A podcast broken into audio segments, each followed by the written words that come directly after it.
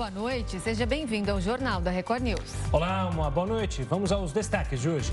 Presidente Luiz Inácio Lula da Silva faz reunião com governadores após ataques em Brasília. Ministro da Justiça critica a falha no planejamento de segurança feito por autoridades do Distrito Federal. Entidades envolvidas com o agronegócio negam relação com atos extremistas em Brasília e condenam o vandalismo praticado contra as instituições. E ainda, a CBF critica o uso da camiseta da seleção brasileira em atos e o Ministério de Minas e Energia garante a normalidade da distribuição e o funcionamento regular das refinarias do país.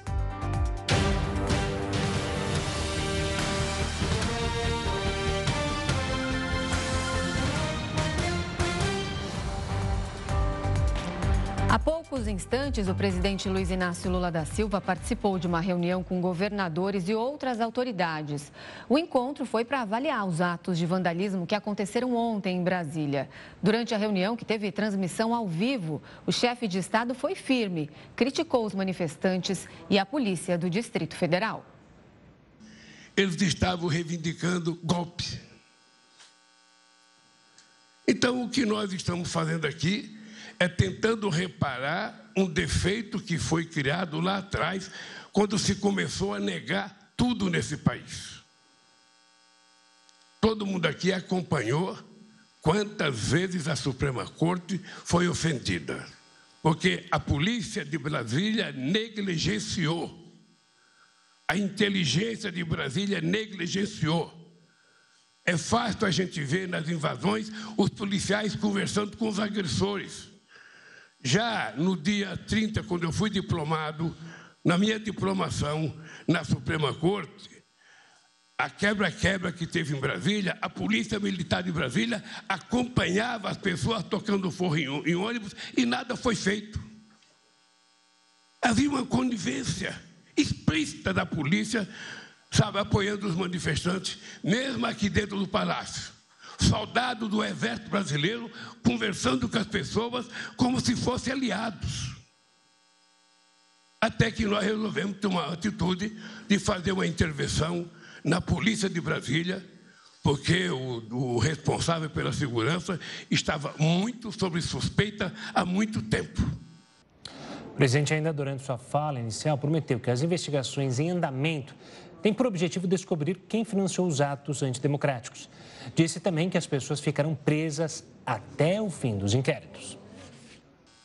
Nós conseguimos, hoje de manhã, da forma mais tranquila, saber que as pessoas foram retiradas e cada um que entrava no ônibus, o ônibus era dirigido para a Polícia Federal e tem quase 1.500 pessoas presas.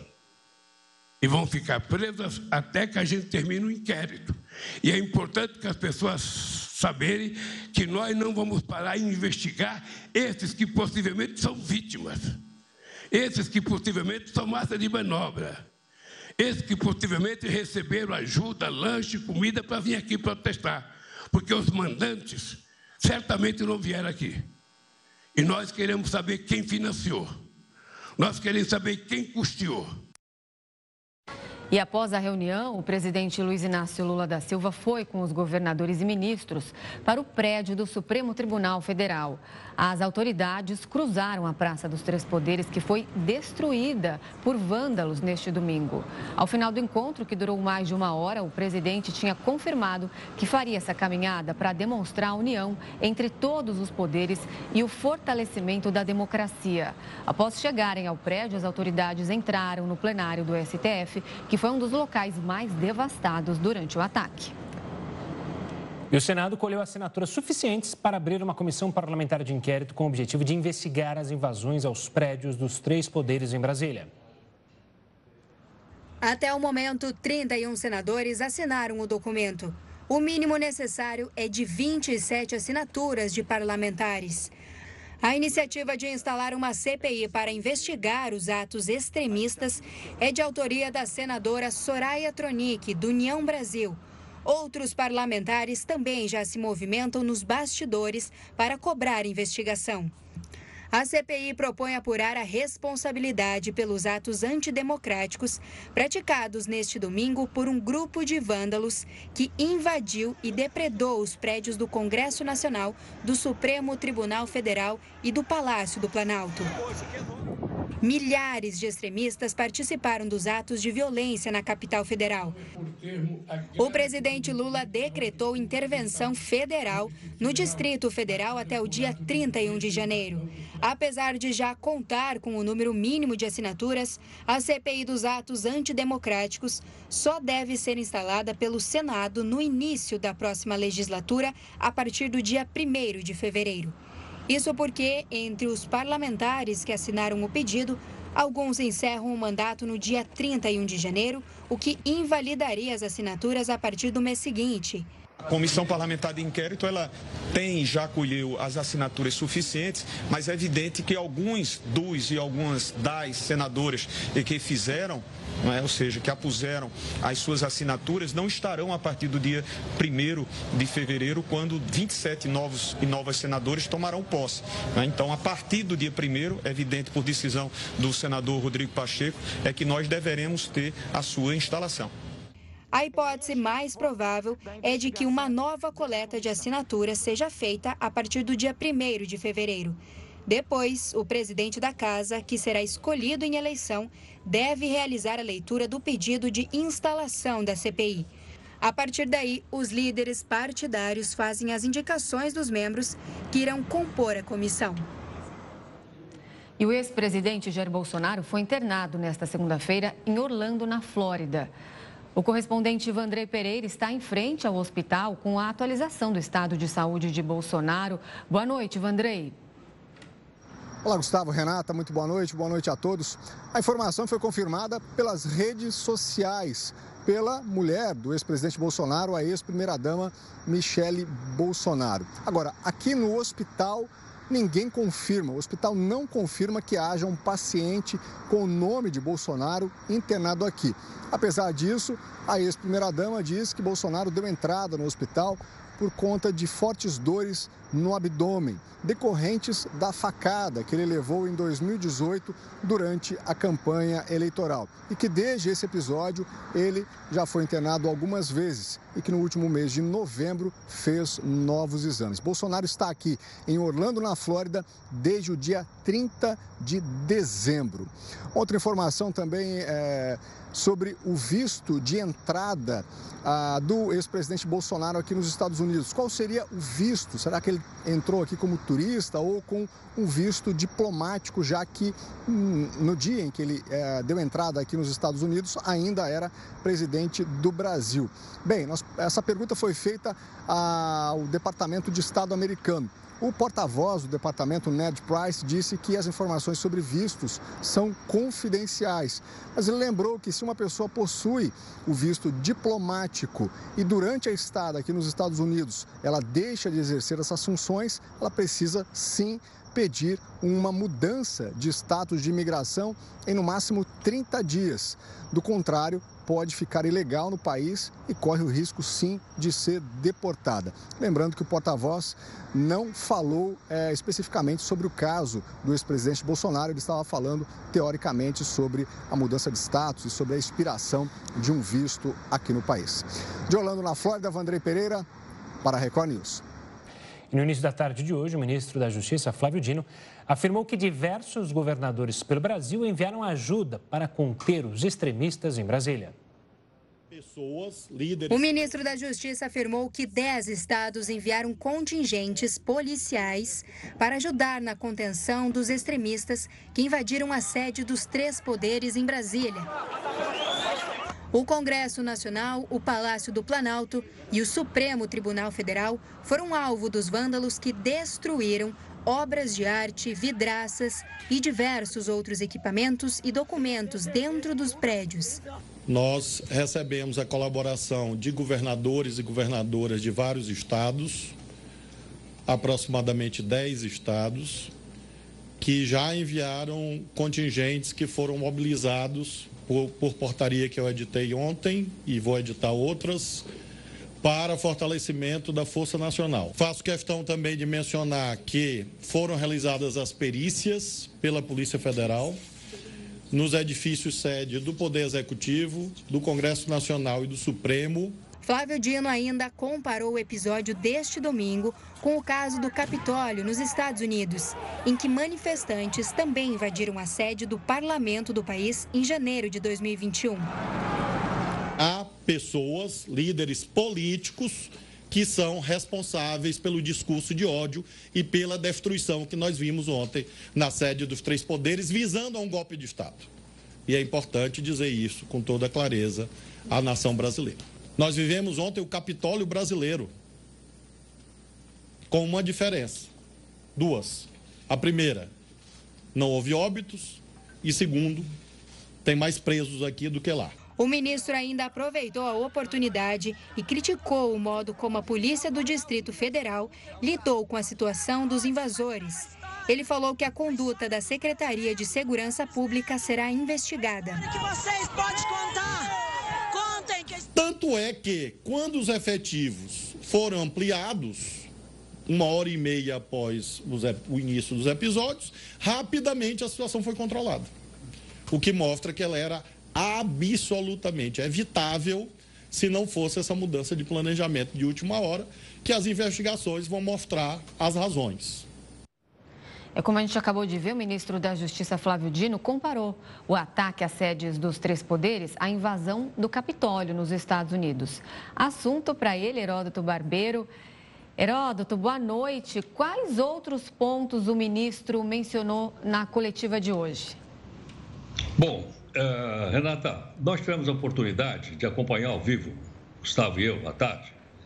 Uh, primeiro ele fez uma explanação, depois ele, ele acabou conversando com jornalistas e cada um perguntou aquilo que achou mais importante para informar o público de maneira geral. Mas uh, talvez a informação mais importante foi dada logo no começo, quando ele usou a seguinte expressão: o pior já passou.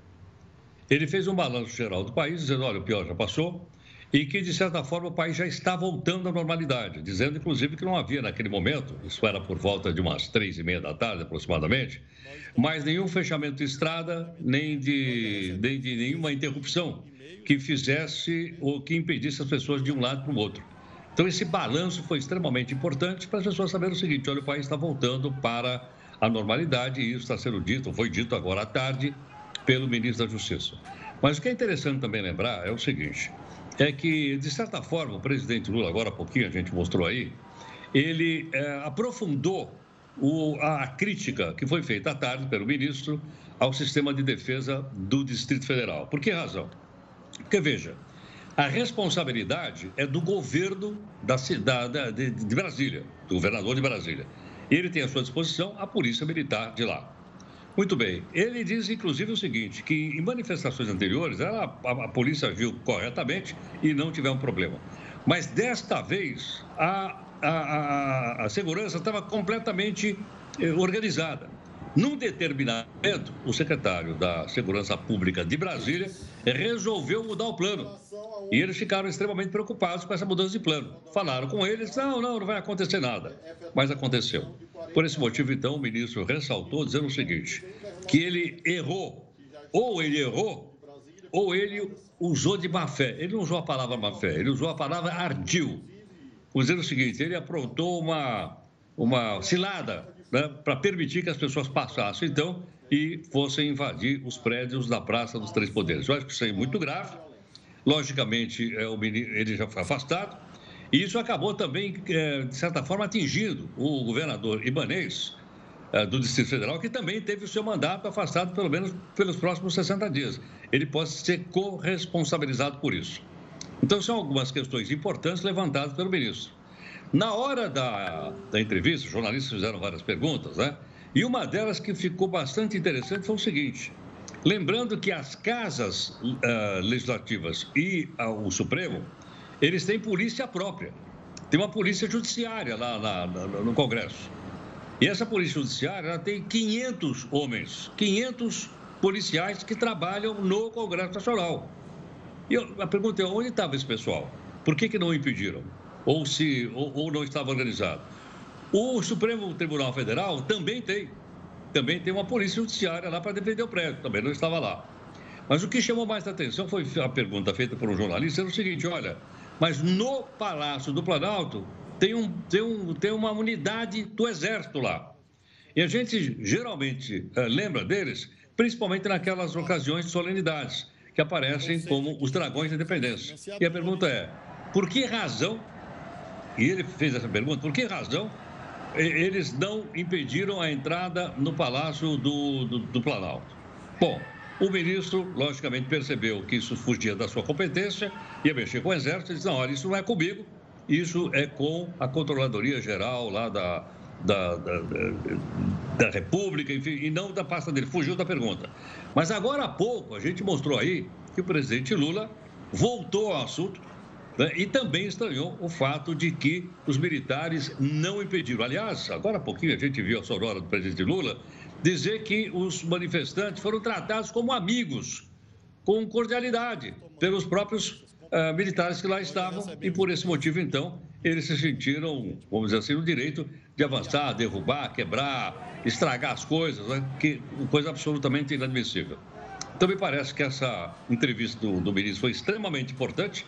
Primeiro, porque diz que o país está em paz. E segundo, porque ele abriu um canal muito grande para o presidente, depois da reunião com os ministros, aprofundar esses casos que são mais interessantes. Último detalhe aqui que eu queria lembrar para o pessoal que nos acompanhou durante todo o dia hoje. Qual é? Isso, olha, aqui há dois tipos de investigação. Primeiro, de caráter penal, lógico, né? As pessoas quebraram, as pessoas invadiram, não podiam ter feito isso, vão responder perante o Código Penal. Mas a outra são eles, ações cíveis. Aliás, o ministro vem dessa área, né? ele vem da área do Ministério Público. Ele disse, olha, por que ações cíveis?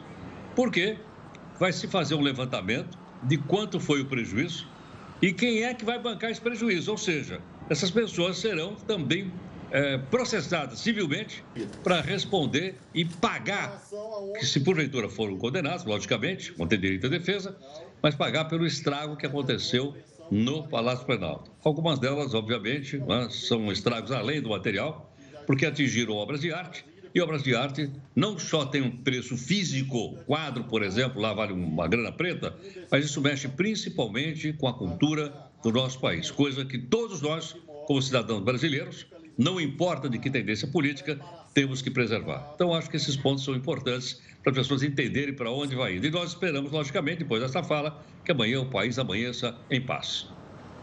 Tá certo, Heroto. A gente segue acompanhando os desdobramentos do que ocorreu neste domingo lá em Brasília. Um forte abraço e até amanhã.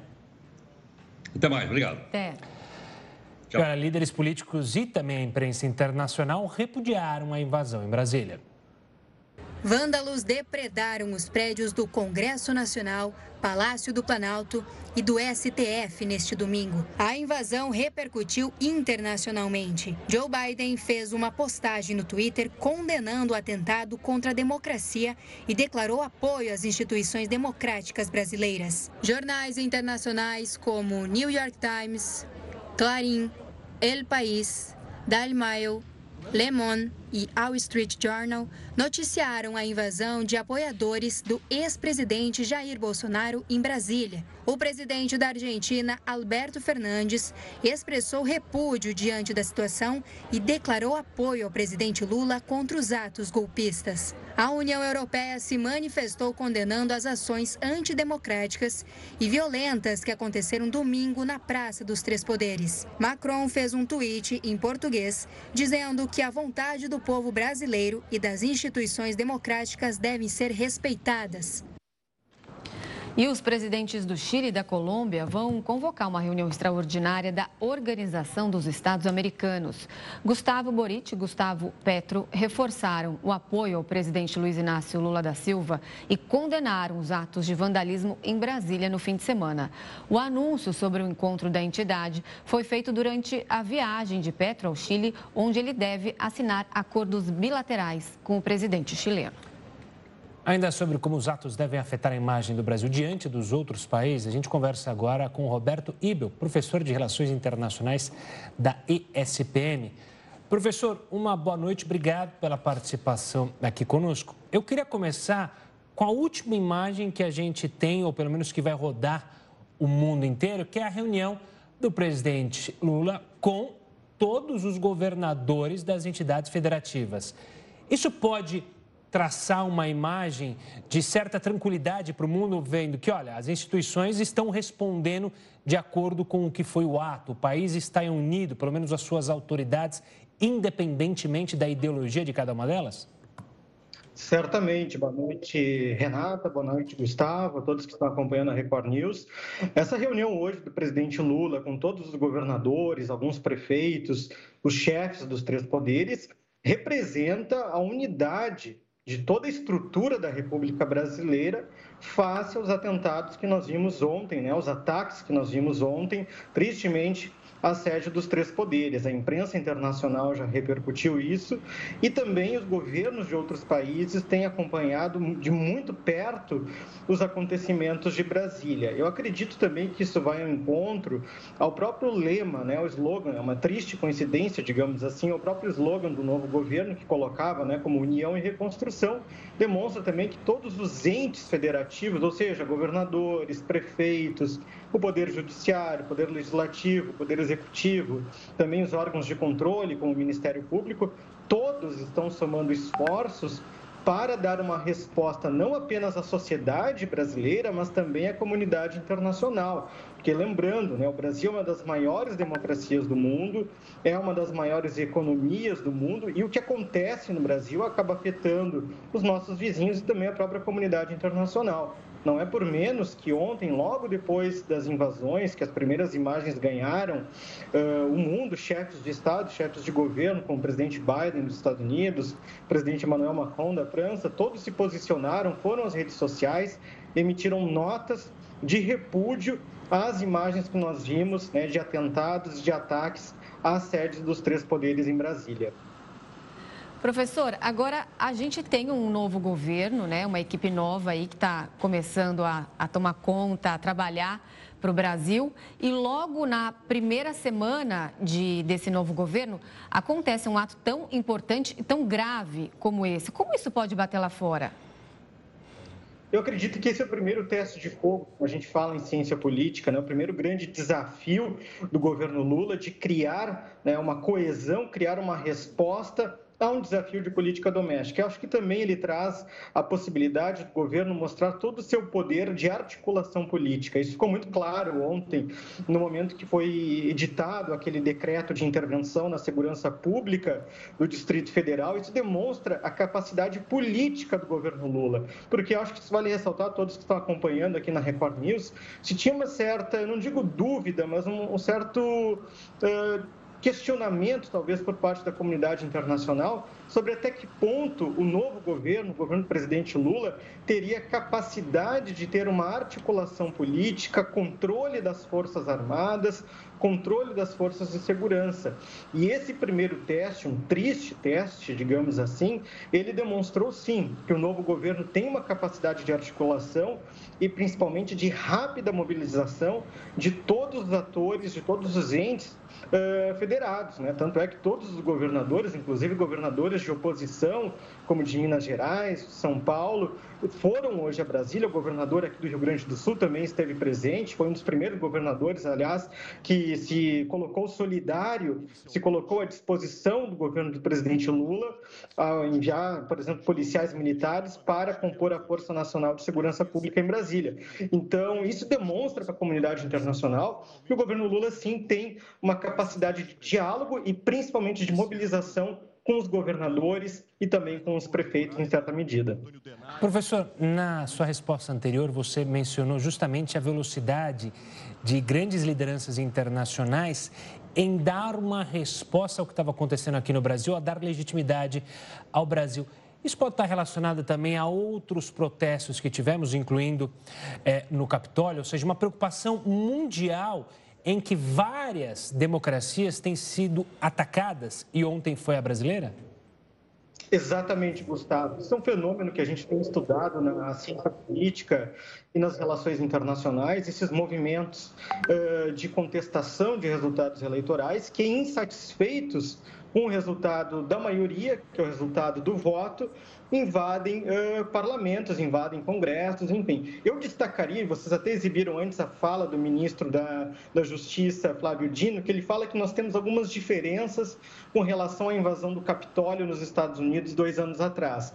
Eu agregaria, além das duas diferenças, que é o caso do número de presos, já foram, hoje, né, os números apontam mais de mil pessoas, mais de mil vândalos que foram presos por atos de, de violação e depredação de patrimônio público, e também a questão da resposta das Forças Armadas, eu destacaria ainda que, diferentemente do Capitólio, que aconteceu nos Estados Unidos, os atentados de ontem foram contra a sede dos três poderes Palácio do Planalto, o Palácio do Supremo Tribunal Federal e o Palácio do Congresso Nacional, onde fica a sede das, das duas casas legislativas. Então, essa resposta do Brasil também em encontro que nós vimos em outros países, como no caso dos Estados Unidos, uma resposta muito forte do Estado e faz parte desse fenômeno que eu diria recente, pelo menos da última década que nós temos estudado, né? que não é apenas dos Estados Unidos, apenas do Brasil, alguns países da América Latina, Peru recentemente nós vimos isso, na Argentina nós temos acompanhado quase que diariamente a insatisfação da população, na qual, quando você tem uma eleição,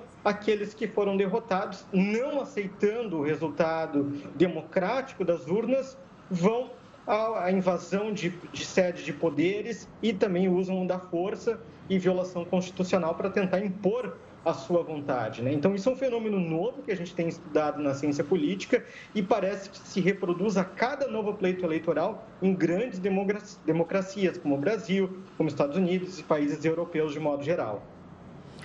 Agora, antes desse ataque de ontem, é, a gente já vinha tendo alguns avisos ali de certos atos violentos na capital federal, é, como o ônibus queimado, depois até umas bombas que foram colocadas no caminhão perto do aeroporto. Ou seja, já havia alerta. E agora, nessa reunião de há pouco, o presidente Lula usou mais de uma vez a palavra negligenciaram. Negligenciaram é, é as forças de segurança do Distrito Federal, o que podia vir a acontecer. Como fica também é, lá fora, eu digo internacionalmente, é, os outros países em relação à nossa polícia, à nossa segurança?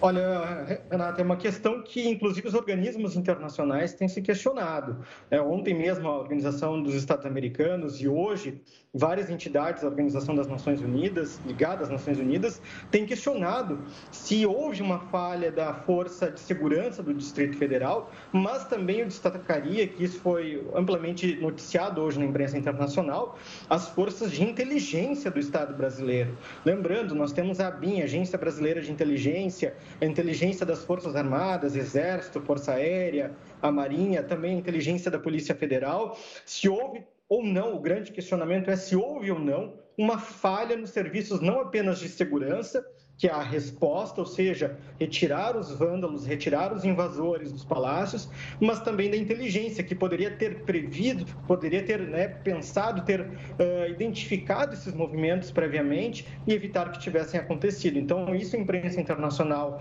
uh, tem se questionado e os organismos internacionais também têm questionado, porque acende um alerta para outros países que terão pleitos eleitorais recentemente.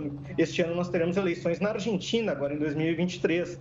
Também também já acende um alerta, com certeza, nos órgãos de inteligência do país vizinho.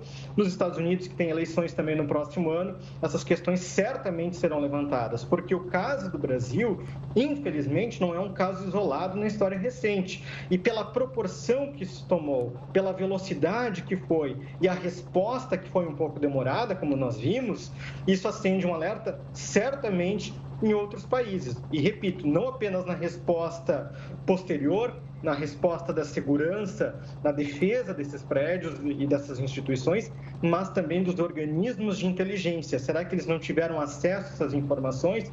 E aí a imprensa, como vocês têm amplamente noticiado, né, que grupos já se organizavam no Telegram, no WhatsApp, enfim, outras redes sociais que se organizavam, se mobilizavam para esses ataques, esses atentados em Brasília que nós vimos ontem.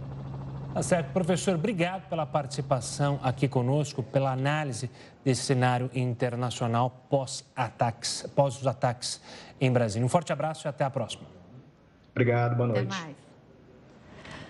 E entidades envolvidas com o agronegócio negaram relação com os atos extremistas em Brasília e condenaram o vandalismo. O setor foi um dos principais aliados do ex-presidente Jair Bolsonaro durante a campanha pela reeleição. Associações do setor também pediram a punição dos responsáveis pelos atos antidemocráticos na capital federal. Em nota, a Associação Brasileira do Agronegócio disse que se posiciona pelo equilíbrio e condena as invasões e vandalismo contra os três poderes. Outros representantes do setor também se pronunciaram e pediram punições severas aos envolvidos nos atos deste domingo. A Associação Brasileira dos Criadores de Zebu, em nota assinada pelo presidente da entidade, afirmou que não compactua com práticas que ameacem a ordem e a democracia do país. O Congresso Nacional, o Palácio do Planalto e o Supremo Tribunal Federal foram alvo dos vândalos que destruíram obras de arte, vidraças e outros equipamentos e documentos dentro dos prédios. Os atos de vandalismo em Brasília serviram para incentivar outros manifestantes pelo Brasil e houve preocupação sobre o abastecimento de combustíveis. Em nota, o Ministério de Minas e Energia garantiu a normalidade da distribuição e o funcionamento regular das refinarias. A pasta ainda afirmou estar em contato com entidades vinculadas ao mercado que monitora possíveis novos movimentos. Na noite de ontem, manifestantes tentaram bloquear a entrada da refinaria Presidente Getúlio Vargas, em Araucária, na região metropolitana de Curitiba. A polícia conseguiu evitar maiores aglomerações e liberou a via antes do dia amanhecer, já nesta segunda-feira. Ministério da Economia resolve mudar a data da divulgação das primeiras medidas da pasta após os ataques em Brasília. O que você vai ver daqui a pouco. O Jornal da Record News volta já. Estamos de volta com o Jornal da Record News para falar que os atos de vandalismo que aconteceram ontem em Brasília devem adiar as divulgações das primeiras medidas do ministro da Fazenda, encabeçado por Fernando Haddad. Na última semana, o ministro Fernando Haddad havia dito de forma extraoficial que nos próximos dias serão anunciados o atual quadro fiscal do Brasil e as primeiras medidas da pasta do novo governo. Porém, com os ataques de ontem aos prédios dos três poderes em Brasília, o ministério deve adiar qualquer divulgação. Para o economista Roberto Dumas, esse adiamento não é ruim porque há outros aspectos importantes a serem considerados. Não há necessidade dessa pressa toda. É importante que esse novo arcabouço fiscal, que vai trazer alguma retidão fiscal para o governo, que seja bem desenhado, bem estruturado, que ele seja convincente, transparente e, de certa maneira, que tenha uma certa uh, uh, confiança em relação a atingir seus objetivos, como eu disse, de retidão fiscal daqui para frente. Durante a transição, Haddad tinha afirmado que a equipe econômica pretendia analisar as contas públicas para reestimar as receitas do governo e refazer a previsão de déficit primário para este ano. O ministro também pediu prioridade aos estudos de reformas estruturais, como a tributária e fiscal. Segundo fontes do Planalto, Haddad já tem uma previsão de anúncio, mas prefere esperar o desenrolar das investigações sobre os ataques em Brasília. A Confederação Brasileira de Futebol condenou os ataques em Brasília e criticou o uso da camisa da seleção pelos vândalos. Em nota, a Confederação afirmou ser uma entidade apartidária e democrática, além de repudiar o uso do uniforme para o que chamou de atos antidemocráticos e de vandalismo. No texto, a CBF ainda diz que estimula o uso da camisa da seleção brasileira para unir e não separar os cidadãos do país. A ministra da Cultura, Margarete Menezes, realizou uma reunião com o Instituto do Patrimônio Histórico e Artístico Nacional nesta segunda-feira. O encontro tinha o objetivo de discutir medidas para conservar e restaurar os bens protegidos pelo IPAM que foram danificados nos atos em Brasília. Entre os artigos atacados por extremistas no fim de semana está o painel do artista Di Cavalcante, que ficou com ao menos cinco perfurações. O Instituto informou que técnicos estão no local desde domingo. Ainda de acordo com o IFAM, o levantamento e a identificação dos danos dependem da liberação dos espaços por parte dos órgãos responsáveis pela perícia. E para falar sobre esse prejuízo ao patrimônio público, a gente recebe agora a Sandra Campos, que é vice-presidente de Fiscalização, Ética e Disciplina do Conselho Federal de Contabilidade. Boa noite, Sandra. Seja bem-vinda ao Jornal da Record News.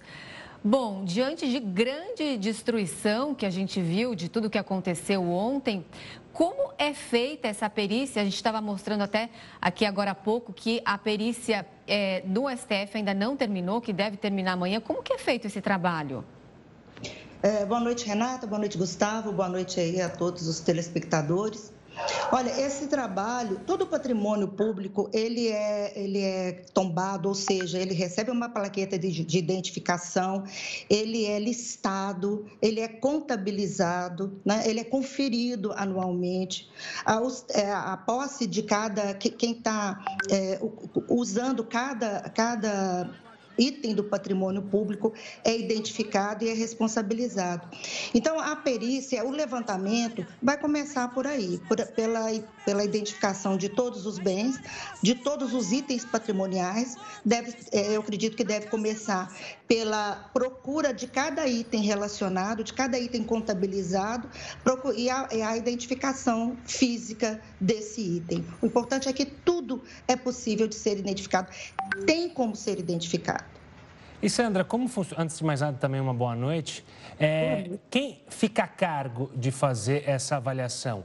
É o governo que, com entidades do próprio governo, que vai é, fazer esse levantamento? É preciso uma auditoria independente, ou seja, uma empresa contratada, seja por licitação de emergência, enfim, é, existem maneiras para isso ficar bem claro, bem transparente até para a sociedade, porque, como a gente já bem disse, é um bem de patrimônio público, ou seja, não pertence só ao atual presidente, ao atual, aos atuais congressistas, mas sim a toda a população.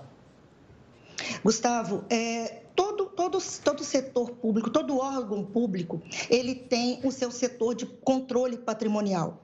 Esse setor de contra, controle patrimonial, ele tem a listagem e ele tem é, a obrigação de fazer anualmente, pelo menos anualmente, a conferência da, da, da localização, da situação física de cada item. Então, num primeiro momento, não, não, não creio que será necessário é, contratação por emergência ou o que for de auditoria é, independente, porque os órgãos públicos, eles além de, além de existir os órgãos de controle interno de cada poder e os órgãos de controle interno de cada entidade, né, de cada secretaria de Estado, de cada ministério, de cada autarquia, de cada fundação, todos têm o seu órgão de controle interno. Esses órgãos de controle interno geralmente são vinculados aos órgãos de controle interno central do sistema é, feder... do, do, do, do, poder central, né?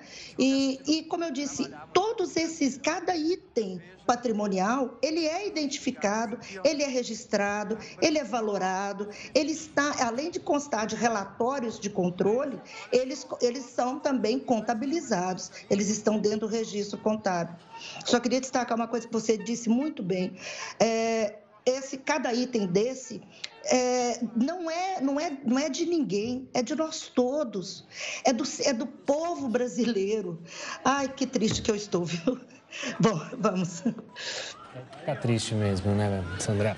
Todos nós estamos. Bom, a gente conversou agora com a Sandra Campos, ela é vice-presidente de Fiscalização, Ética e Disciplina do Conselho Federal de Contabilidade. Agradeço demais a sua participação. Até uma próxima.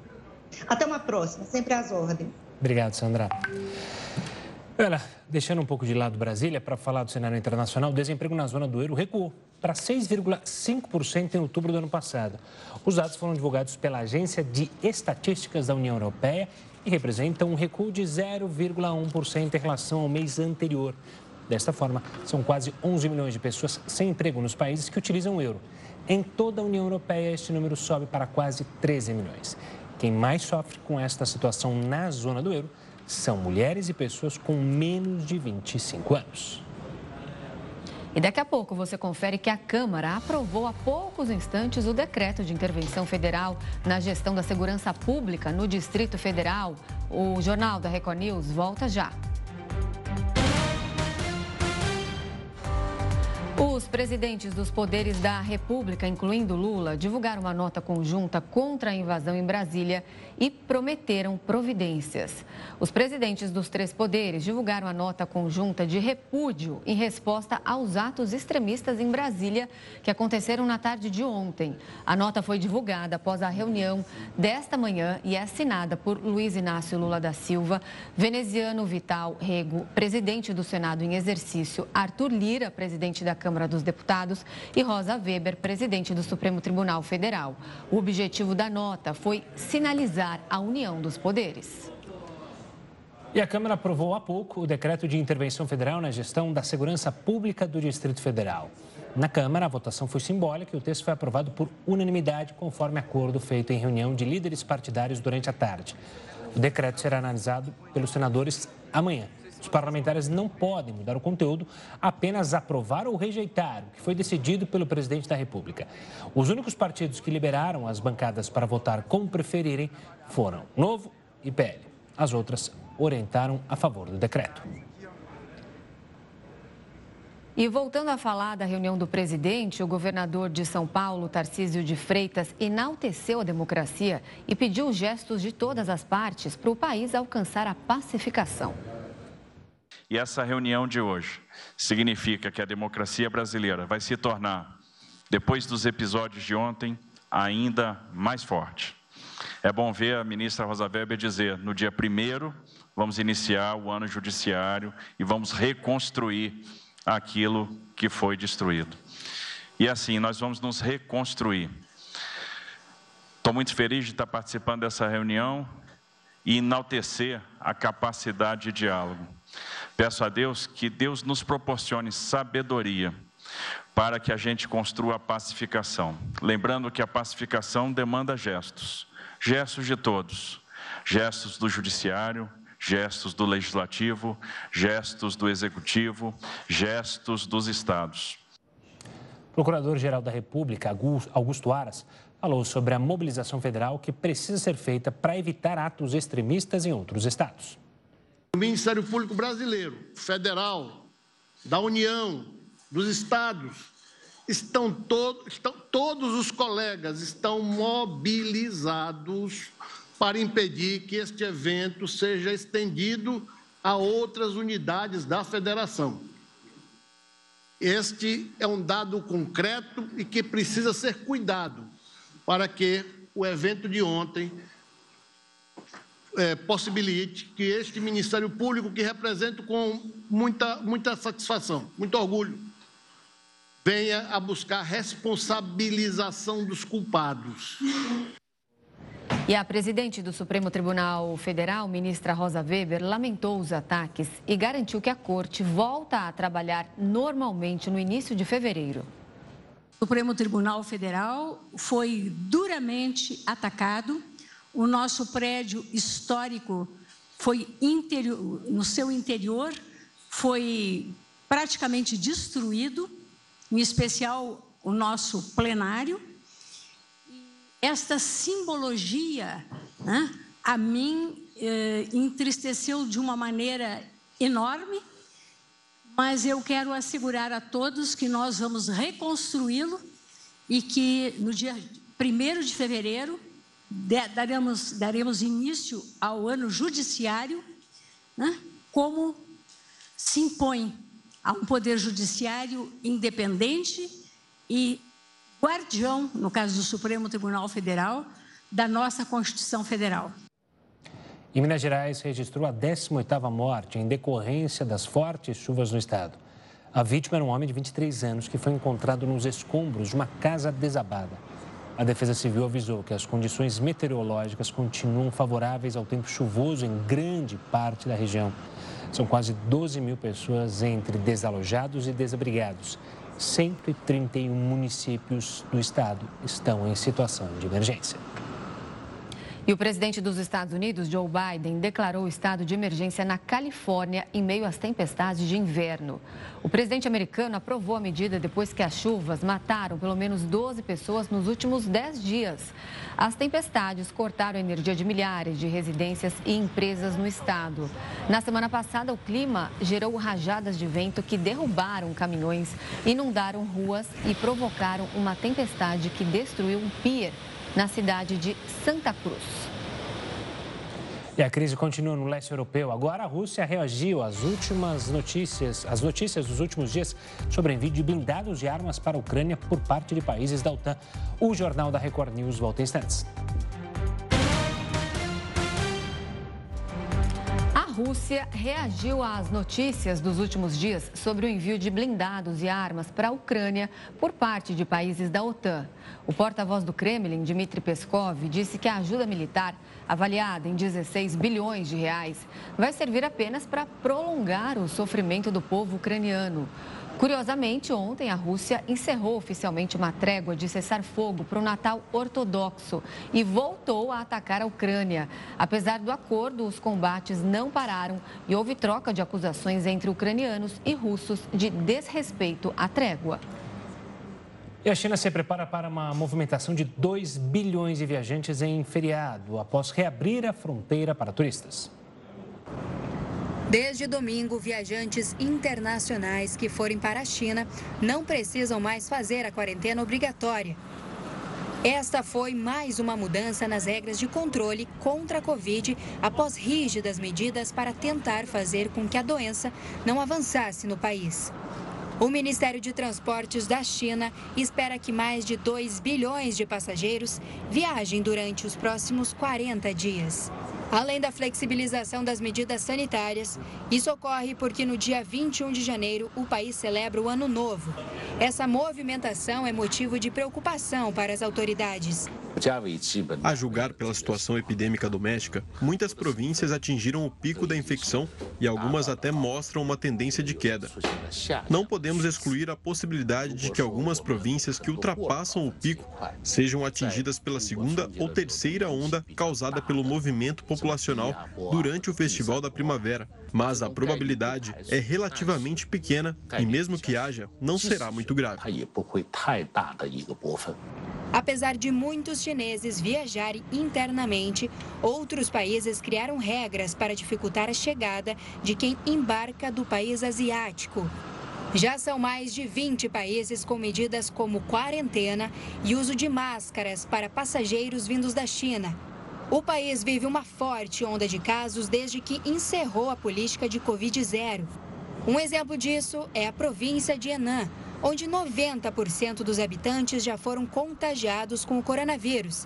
Mais de 99 milhões de pessoas. A informação foi confirmada pela Comissão de Saúde da região. De acordo com dados oficiais, na última semana foram 120 mil pessoas infectadas e 30 mortes. O número pode ser menor do que a realidade, já que Pequim alterou os critérios para definir a morte por Covid-19. O jogador de futebol americano Damar Hamlin, de 24 anos, teve alta do hospital hoje. Ele estava internado desde o dia 2 de janeiro após ter uma parada cardíaca durante o jogo entre Buffalo Bills e Cincinnati Bengals. Hamlin estava em estado crítico e ficou na unidade de terapia intensiva do Centro Médico da Universidade de Cincinnati. Muitos fãs passaram dias em frente ao hospital prestando homenagens e torcendo pela recuperação do jogador. E o Jornal da Record News fica por aqui. Obrigada pela companhia. Tenha uma ótima noite. Fique agora com o News das 10 com a Suzana Busanella. A gente volta amanhã. Tchau, tchau.